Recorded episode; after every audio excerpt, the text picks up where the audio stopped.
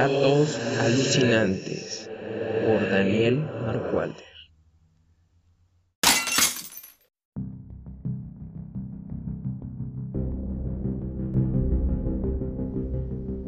Los trastes huelen a huevo.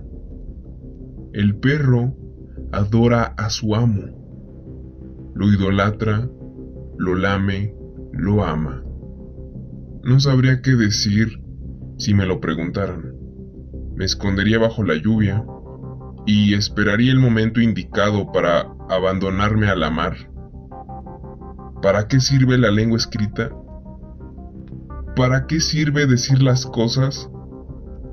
¿Para qué sirve amar? ¿Dónde esconderse cuando todo se derrumbe?